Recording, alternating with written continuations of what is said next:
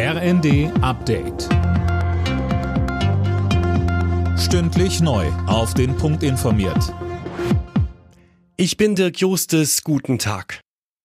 Die Parteien im Bund beraten heute über das Ergebnis der Wiederholungswahl in Berlin. Auch wenn die Bundespolitik nicht unbedingt entscheidenden Einfluss auf die Wahl hatte, sind auch für die Ampelkoalition Konsequenzen zu erwarten. FDP-Generalsekretär Djesaray sagte bei Welt TV. Ich gehöre zu denjenigen, die bei jeder Gelegenheit sagen, die Handschrift der FDP in der Koalition muss sichtbarer werden. Wir haben derzeit eine ganze Reihe von äh, Themen, die in der Koalition final noch nicht entschieden sind. Nehmen Sie das Thema Infrastruktur, Planungsbeschleunigung. Das sind so Themen, wo unsere Wählerinnen und Wähler auch von uns erwarten, dass wir uns hier durchsetzen.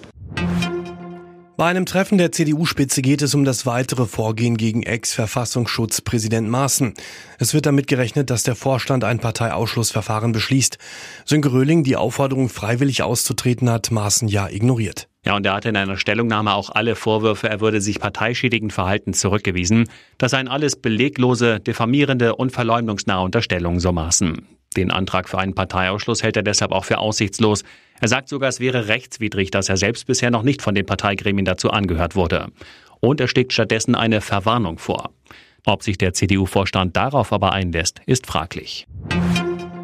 Außenministerin Baerbock reist heute zu einem zweitägigen Besuch nach Finnland und Schweden. Im Mittelpunkt wird der geplante NATO-Beitritt der beiden Länder stehen, der noch von Ungarn und der Türkei blockiert wird.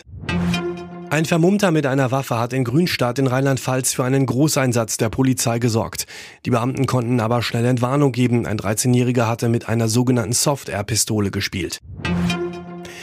Der Super Bowl im Football geht in diesem Jahr an die Kansas City Chiefs. Das Team um Star Quarterback Patrick Mahomes setzte sich im Finale der NFL gegen die Philadelphia Eagles knapp mit 38 zu 35 durch.